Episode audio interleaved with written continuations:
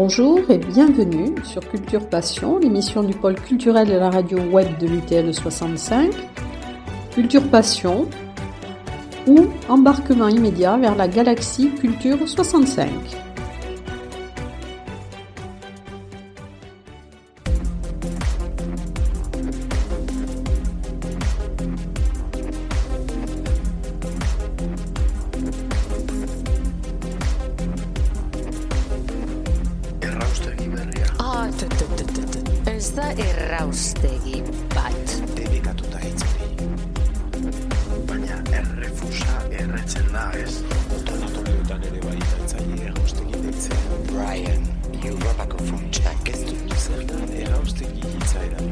Zaude.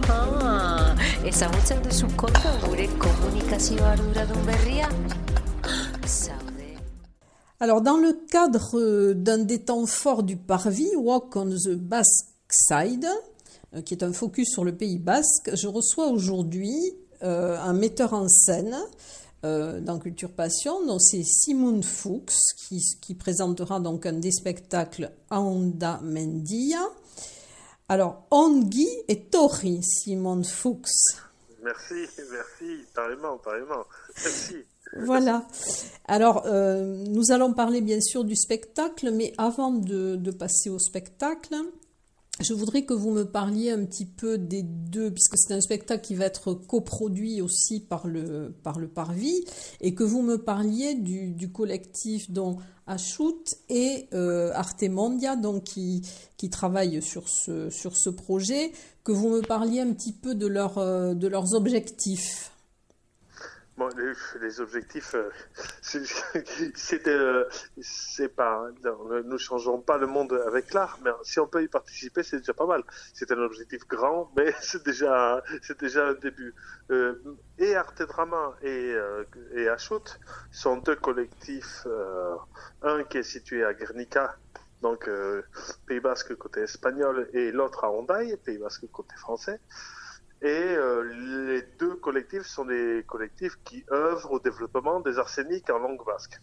Alors, c'est un, c'est un vaste projet. Euh, en gros, on a trois activités principales qui sont la création théâtrale, évidemment, l'éducation artistique dans notre langue, qui est le basque, et puis euh, l'ingénierie, c'est-à-dire on essaie de trouver des outils propres à notre culture, notre espace, notre temporalité et notre euh, architecture de territoire compliquée, puisqu'on est à cheval sur deux pays, Oui. euh, trois régions, sept départements, donc c'est une géographie administrative un peu singulière et il faut qu'on arrive à trouver un équilibre dans notre travail de contrebande artistique.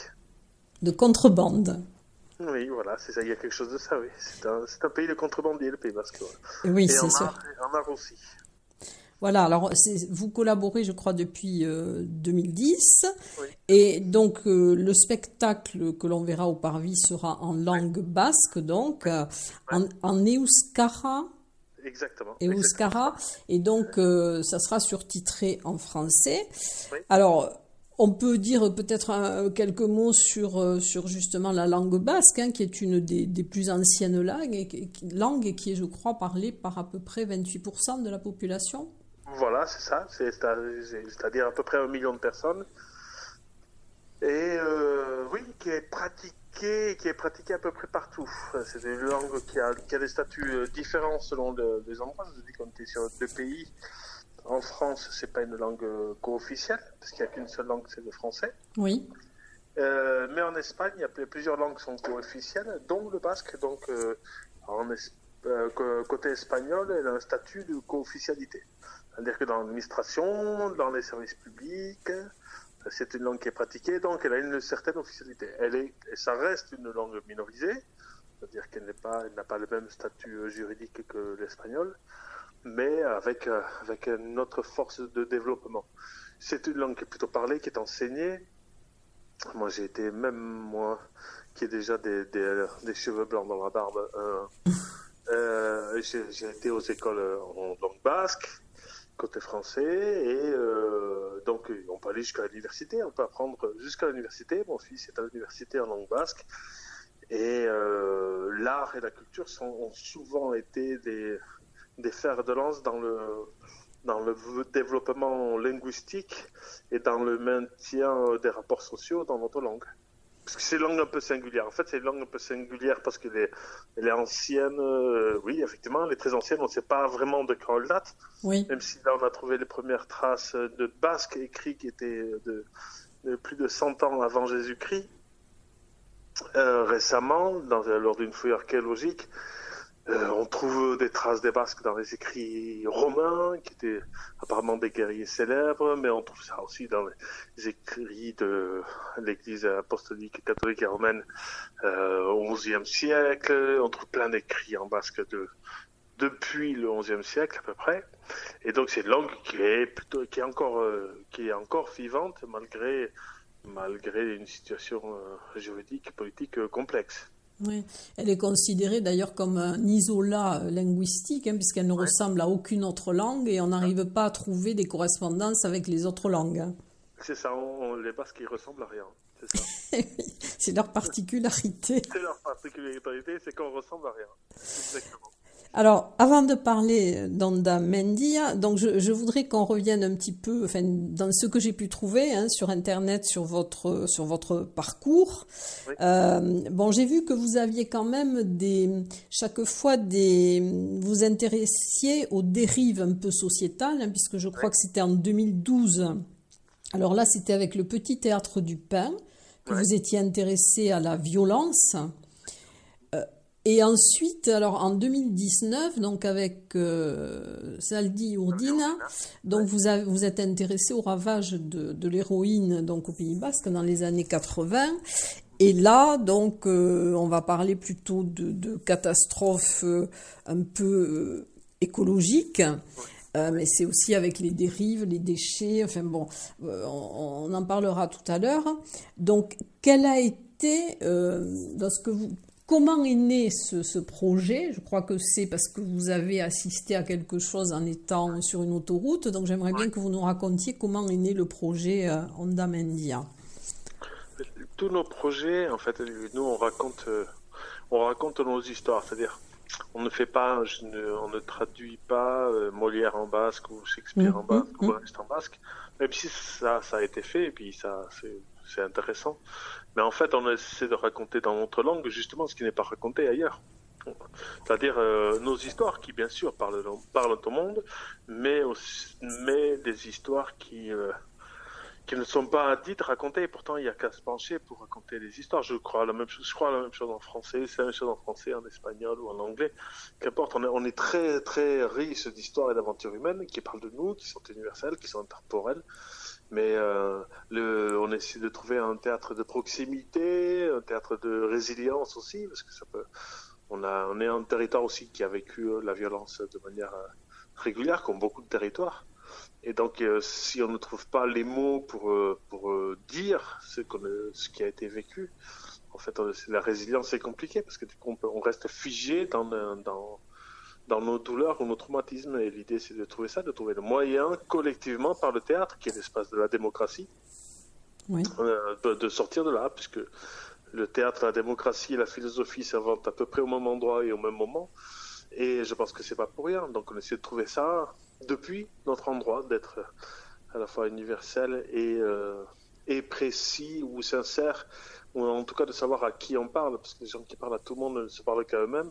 Et nous, on essaie de, on essaie de trouver, de, pouvoir parler au moins à nos voisins, de raconter en fait des gens qu'on pourrait croiser dans la rue.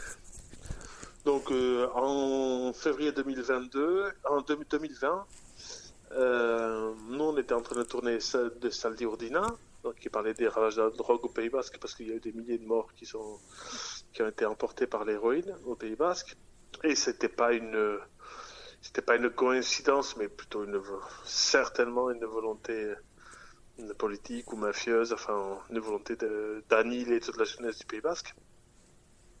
Ça a marché parce qu'il y a beaucoup, il y a eu énormément de morts, plusieurs milliers certainement. Et euh, nous, on était en train de jouer ce spectacle-là et euh, on était sur l'autoroute et on a vu entre Bilbao et San Sébastien. Et euh, à un moment donné, on s'est arrêté sur l'autoroute parce que toute l'autoroute était bloquée et les gens sortaient des voitures comme une première fin du monde et on voyait dans le fond une montagne qui s'était écoulée. Et en fait, ce qui s'est passé, c'est qu'il y a une immense déchetterie, immense, à Saldibar, qui s'est effondrée, euh, qui était, euh, qui a emporté avec elle deux ouvriers. Et cette montagne qui s'est effondrée n'était pas n'importe quelle montagne, parce que c'était une montagne pleine de déchets, pleine de merde, de, de, comme un signe précurseur que la nature ne pouvait pas, ne pouvait pas soutenir ou engranger tous les déchets qu'on était en train de produire. C'est comme si, si, on se noyait dans notre propre merde et en portant en même temps avec euh, avec elle euh, deux ouvriers. Donc il y a une dimension presque mythologique. Voilà, une montagne qui nous tombe dessus, c'est comme si la nature nous parlait ou les dieux, selon si on est croyant ou pas. Et, euh, et on pensait que c'était important de- d'en parler, d'en parler de manière assez immédiate. Surtout qu'il y avait aussi deux ouvriers, dont un qui était à six mois de la retraite, sachant qu'en Espagne la retraite est plus tard. Donc il y a beaucoup, énormément d'accidents du travail, par exemple. C'est un sujet sur lequel nous on travaille aussi euh, par avant. Euh, les accidents du travail euh, augmentent de manière exponentielle avec l'âge. Euh, et donc c'est aussi un sujet assez important, la condition ouvrière, et qu'on en parle, et qu'on en parle au théâtre, que ce soit pas qu'un temple de la culture bourgeoise, mais aussi le, temple de tout le monde, où on puisse s'exprimer, raconter nos peines, nos malheurs et nos joies de manière un peu, plus partagée socialement et culturellement. Donc en partant de là, de, de cette déchetterie qui s'est effondrée, en février 2020. Et en mars 2020 arrive la pandémie Eh avec oui. euh, le confinement. Et les pandémies et les, les déchetteries sont intimement liées puisque au départ toutes les déchetteries étaient dans les centres-villes. Euh, c'était qui sont devenus des parcs après quand on les a sortis. Le but de Chaumont, voilà, c'était un i- une immense euh, déchetterie et ces montagnes-là, ce sont des montagnes de déchets, ou les petits monts, les qui a sur les buttes de Chaumont, ce sont des déchets de source et qui ont été mis ou externalisés, sortis des centres-villes, mis en périphérie des centres-villes, parce qu'il y a eu des énormes épidémies de choléra. Donc ça faisait un peu la boucle, une boucle, voilà, une boucle temporelle où juste après un premier signe de la nature des dieux ou d'un d'un mythe, il y avait un autre signe qui était celui de la pandémie, qui était plus mondial. Et, euh, et avec aussi des ouvriers du secteur de la santé qui partaient qui partaient au feu, on peut dire, on peut le dire comme ça. Ils partaient au travail sans savoir ce qu'ils avaient en face réellement, sans avoir les moyens de se protéger, qui faisaient des comme, dans les carnavals, qui faisaient des protections à la maison avec des scotch, des, euh, des masques de des masques de décathlon, euh, des masques de plongée de décathlon, enfin voilà, on a vu ça, c'était absurde, on a vu des choses absurdes visuellement, absurdes. Et cette histoire se finit, c'est un spoiler, mais en même temps tout le monde connaît l'histoire, euh, se finit avec euh, le carnaval du février 2022, parce que le carnaval est très important chez nous, mais je crois que c'est important aussi en Europe, parce que c'est le moment où euh, où, on- où les vivants et les morts se croisent, où on passe de l'hiver au printemps, et de manière collective, par l'art, cet art, euh, l'art qui, n'était pas essentiel hein, pendant la pandémie, qui était secondaire, les supermarchés étaient essentiels, mais pas l'art. Et, euh, et ben on pense nous au contraire que l'art est essentiel justement pour pouvoir euh, recoudre nos blessures euh, collectivement et par la métaphore ou l'art, le symbole, la mythologie, qu'importe, qu'importe le moyen ou la façon ou le type de d'art qu'on utilise, et ça nous permet de faire de soigner nos blessures euh, ensemble, collectivement. Zerbait esan nahi zenidan? Ez ez. Ez ez. Eskerrak gure kontra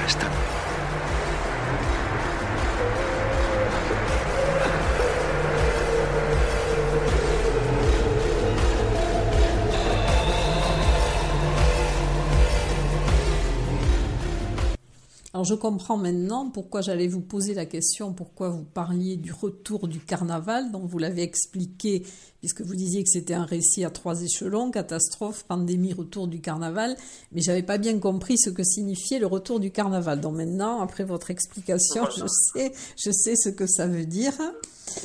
Alors, vous avez, donc vous dites aussi que c'est un récit de, de chair et d'âme, un équilibre sur les préoccupations contemporaines. Et alors vous parlez, quand vous parliez de la pandémie aussi, vous dites que ça a accéléré euh, notre dépendance donc aux, aux images. et aux algorithmes. Et donc, vous parliez aussi de, de servitude volontaire, hein, servitude volontaire de la Boétie. Oui. Donc, c'est voilà, c'est un peu aussi euh, ce, qui, ce qui va se dessiner de votre, de votre spectacle, puisque les gens sont connectés. Enfin, Il y a de ça, c'est-à-dire nous on joue beaucoup. C'est compliqué de raconter cette période sans raconter, euh, sans raconter des écrans et euh, la transformation physique que ça a eu d'abord, parce que nous sommes tous devenus des espèces de Mona Lisa. On n'avait plus de base, comme si on avait que le haut de notre corps qui existait. Pour pouvoir euh, maintenir nos relations, pour pouvoir travailler, etc., il fallait qu'on passe par des plateformes payantes, privées, américaines, etc. Donc c'était aussi de la marchandisation, de, l'accélération de la marchandisation des, relations humaines et des relations sociales. Et euh, en même temps, une espèce de, une espèce d'énorme machine qui s'est mise en route, qui s'est accélérée, qui était déjà là, qui était déjà bien présente. Parce que je crois pas que la pandémie ait changé les choses, elle les a au moins accélérées. On vit dans une époque où toutes les choses sont extrêmement accélérées et personne n'arrive à tenir le rythme qu'on se pose à nous-mêmes mais euh, avec euh, tout un tas de choses qui se posent autour de plein de, des questions euh, basiques, essentielles, qui sont la langue, les mots, les mots pour le dire. C'est-à-dire comment on raconte un récit, comment on raconte une catastrophe, comment on parle de la pandémie ou des mesures à prendre, et comment croire quand tout le monde est devenu euh, sceptique ou cynique, parce que on pouvait dire que les masques ça servait à rien, puis après oui, on pouvait avoir à la même table un politique, un, médecin et un militaire pour raconter que- qu'est-ce qu'il fallait faire ou pas faire. Euh, il fallait pas sortir de chez soi, il fallait absolument sortir de chez soi, les enfants ne pouvaient pas l'attraper, puis après ils pouvaient l'attraper. Bref, tout, tout ça a fait que les mots ont perdu du sens et de la valeur. Et, euh, et même, euh, on pouvait se dire, mais qui finalement peut, peut redonner sens euh, aux mots Et c'est aussi un moyen de retourner à la- à l'essence de l'art ou du théâtre, finalement, euh, que peut-être que la, vérité peut sortir de menteurs professionnels, qui sont les, qui sont les acteurs? Il y, a, ou les fous, ou peut-être les journalistes, de, se dire que peut-être qu'il y a quelque chose à faire autour de ça, à retrouver le sens le sens de la valeur des mots et du poids des mots. C'est parce que tout, est très excessif maintenant, c'est devenu tout est devenu très viral. Je ne veux pas parler comme un, comme un vieux con, mais euh, c'est pour dire qu'il y a quelque chose qui est qui tourne pas rond, voilà, quelque chose qui tourne pas rond dans notre rapport au mot, à l'autre, à et au poids des choses et du collectif. Donc réinterroger tout ça par le théâtre, par une période qui était ex- excessive, complètement excessive, c'est comme si c'est comme si tout le monde avait pris une grande cuite parce que euh, euh, tous les gens qui voient le spectacle, au fur et à mesure, disent, Oh, c'est vrai, on a, vécu ça. Ah, c'est vrai, j'avais oublié alors que c'était hier. C'est comme si tout le monde avait été ivre pendant cette, cette époque-là. Tout le monde avait bu énormément pendant tout le confinement et qu'on avait une énorme gueule de bois et qu'on comme si on avait honte de nous-mêmes ou de quelque chose comme ça, ou qu'on ne veut pas voir, ou qu'on ne veut plus voir, ou qu'on ne veut plus subir. Et donc nous, pour nous, ressortir ce sujet-là, c'est finalement un moyen de, de, de sortir le plus de nos, de- du mauvais de nos relations humaines pour essayer de trouver euh, comment on veut vivre ensemble, comment on veut faire euh, sens et euh, trouver un peu de douceur dans un monde de brut quand même. Oui. Parce que nous, on a fait, on a fait un travail, on fait un travail, euh, comment on fait un travail de proximité qu'on peut croiser finalement les personnages qu'on raconte, autant, je sais pas là, les infirmiers qu'on raconte, les, la fille d'un des ouvriers qui a disparu dans la déchetterie, euh, un géologue, euh, des hommes politiques, des chefs d'entreprise, des journalistes. En fait, on est parti voir tous ces gens-là, et on a discuté avec eux, et ils nous ont raconté le monde tel qu'ils le voyaient. Donc, c'est pas, pas du théâtre documentaire, mais documenté, ou en tout cas du théâtre du réel, c'est-à-dire on essaie. euh, les personnages qu'on raconte, on va les croiser. Donc, ça nous, ça nous oblige aussi à la fois à une certaine radicalité ou de se mettre un peu à nu dans nos propos, de pas fuir dans une poésie, euh, euh, disons, nombriliste, mais au contraire de trouver des bonnes métaphores et de, de trouver une poésie juste qui, qui, qui pas, pas, pas mais euh, raconte aussi le beau dans un monde difficile. Je me souviens de, Germaine Tillon qui racontait ça, comment elle se, elle racontait euh, le ciel de Ravensbrück, ouais, qui les aidait tout le matin, qui est un ciel magnifique, une très belle lumière. hein, et cette beauté-là, l'aider à tenir dans, un monde euh, dur, violent, sans grands espoirs. Et pourtant, voilà, c'est quelque chose qui est, la beauté peut, peut nous unir. Donc on travaille aussi là-dessus. Et il peut y avoir aussi de l'humour et de la tendresse dans votre spectacle. Oui, oui, après, il y a aussi quelque chose de culturel. Hein. C'est que nous, on est assez habitués, comme euh, beaucoup de territoires qui ont vécu la, euh, des, des- des grands troubles très, très violents. Euh, il y a l'humour fait partie, fait partie de notre langage et euh, de la férocité, de la pertinence de, de nos propos. Donc oui, il y a des choses qui sont, euh, qui font partie. euh, qui partie de notre vocabulaire, dont l'humour et évidemment dont la tendresse, parce qu'il faut un minimum de tendresse pour raconter des gens qu'on aime. Donc il en, il en faut un minimum. Il faut être sincère, comme on l'est avec des amis, c'est-à-dire euh, les regarder euh, droit dans les yeux et se regarder aussi droit dans les yeux, être euh, cruel autant avec les gens qu'on aime qu'avec nous-mêmes. Parce qu'on suit, euh, par exemple, il y a un, un des personnages est un danseur. Et puis, voilà, on a beaucoup entendu les artistes aussi râler pendant toute la période de pandémie, de dire comment c'est possible qu'on fasse le théâtre, euh, et puis moi, et puis ma création, et puis mon, mon moi, euh, voilà, mon moi éternel et, et incommensurable. Mhm. Et donc on s'amuse aussi de ça, on est aussi euh, sévère et tendre envers nous-mêmes ou envers les, les personnages qu'on raconte. Pour, euh, Et puis l'humour nous aide à mieux, je crois, à mieux comprendre les choses. Oui. Parce que parce qu'on réagit ensemble, ça nous met, ça nous met en tant que spectateur, ça nous met, euh, ça nous donne le tempo, le tempo euh, de nos compréhensions. Et alors, quels sont les, les axes que vous avez privilégiés au niveau de la mise en scène et, et comment alors est construit le décor? Vous avez fait une montagne de déchets? Oui, oui, ouais, on s'est inspiré du travail de Boltanski, qui travaille, qui a beaucoup travaillé avec des habits. On a fait une montagne de déchets d'habits. Parce que les habits, c'est aussi des choses qui sont de, de deuxième main, hein, ou d'occasion, qu'on a récupéré un peu partout, parce qu'ils donc, ils ont, avaient donc vécu. Qui sont des traces de nos vies. Parce que les déchets, c'est aussi des traces de nos vies. hein.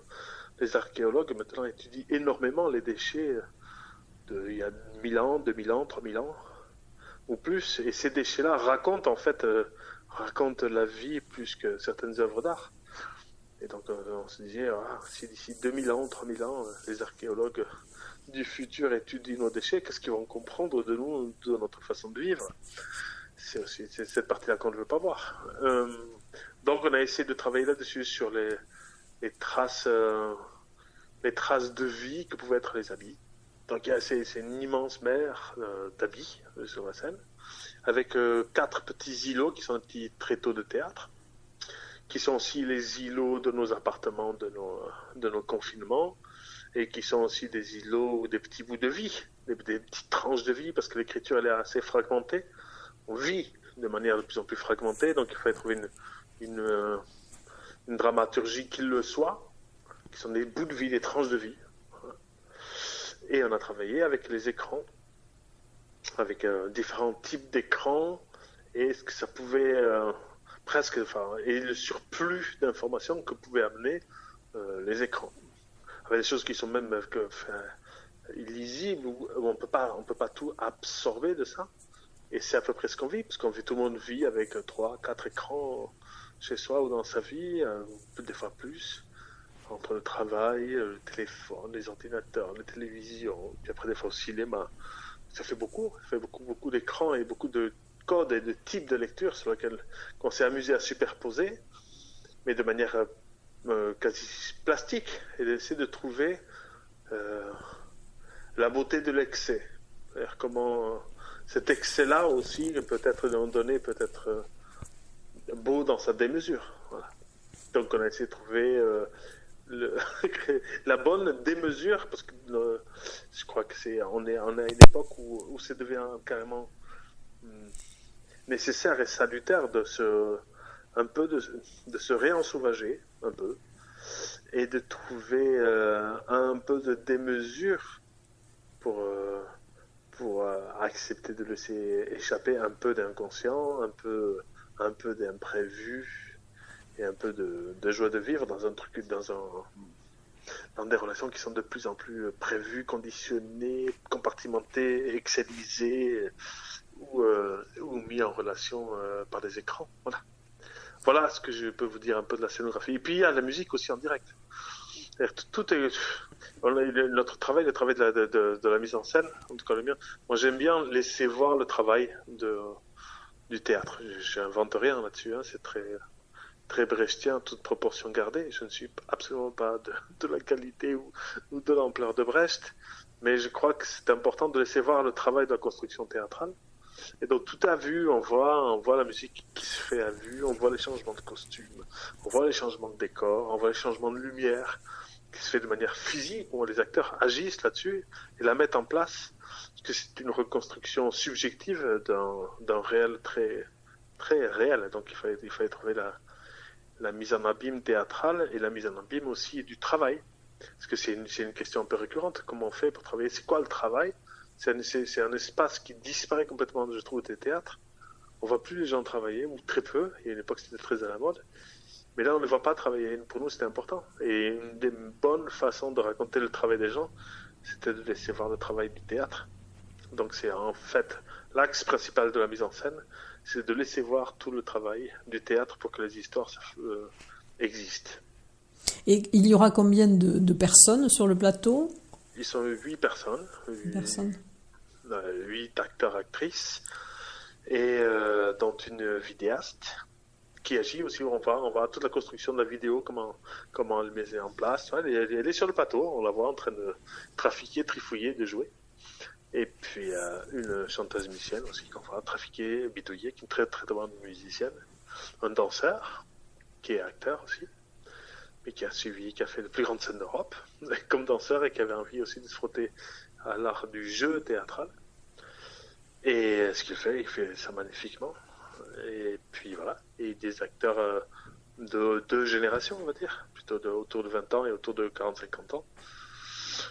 Pour qu'on euh, on voit des, des gens avec des corps et des, euh, des, des intérêts ou des façons d'être au monde qui sont assez différents, pour que ce soit assez suffisamment hétérogène pour que ça puisse parler du monde. Oui, donc il sera en basque, mais surtitré en français. Voilà. Voilà. Mais après, euh, le sous-titrage est un, est un suivi, un code. C'est pas, c'est pas, c'est- on surtitre pas le théâtre comme on sous-titre euh, un film. Oui. On est obligé de faire, de faire certains choix. C'est pas- c'est un peu plus léger le surtitrage. Et puis il y a des choses qui passent au-delà des mots. En tout cas, de la compréhension euh, intellectuelle des mots. Il y a aussi euh, la perte de repère. C'est un, c'est un temps d'exil aussi qu'on propose aux gens. L'exil dans un imaginaire peu connu, puisque le Pays Basque est à la fois très connu et très méconnu, et une histoire peu connue, et euh, en même temps avec des références propres que tout le monde a connues, qui sont celles de la pandémie, qui sont celles de la relation humaine, qui sont celles du rapport aux écrans, le rapport aux informations, euh, le rapport à l'amour, qui sont des thèmes complètement universels. Donc euh, il y a des choses qui, je crois qu'on comprend et on les comprend pas par exemple, on les comprend par le texte qui est surtitré, même s'il n'y a pas tout le texte. Mais il y a aussi les émotions, le, les corps, la vie, euh, la peinture. Toutes ces choses-là font que jusqu'ici ça a parlé au même euh, au non bascophone, qu'ils soient espagnols, français, même des gens qui sont venus d'Amérique latine pour nous voir, et, euh, deux Anglais qui sont venus nous voir. Donc il y a des, je crois que ça parle, c'est un spectacle qui parle par sa, on va dire qu'on a la, la maladresse de notre générosité, et que ça, ça, c'est une chose qui parle.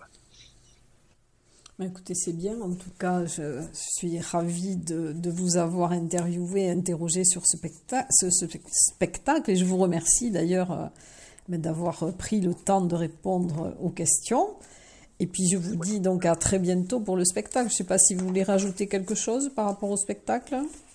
Non, non, venir, il faut venir, et après, si vous voulez, nous, nous, on est assez, on est assez abordable, donc on peut boire un coup. Après, je sais pas si Et je crois qu'il y a un bord de scène d'ailleurs qui est prévu euh, après, le, après le spectacle. Je crois qu'il y a un bord de scène. Eh bien, écoutez, je, je ne, je ne m'en souviens pas, mais c'est possible. De toute façon, nous, on reste très accessible. Euh, on aime bien tchatcher, discuter avec les gens, et, et c'est pas, c'est pas un rapport- c'est pas un théâtre distant qu'on fait, puisque ce qu'on raconte ne l'est pas. Donc, on ne pourrait pas l'être dans nos façons d'être euh, d'être aux spectateurs qui sont plus des partenaires que des consommateurs pour nous. En tout cas, merci Simone Merci. Fuchs pour, ce, pour cette interview. Merci à vous. À bientôt. bientôt. À bientôt. Zer iruditzen? Amazing. Also. Kalatrabaren zuia. Yeah, trabak kalera. Mm, auditorio bat. Rosalía, Izaro, Beyoncé, Niño de Elche, denak hor elkarrekin. Coworking hub.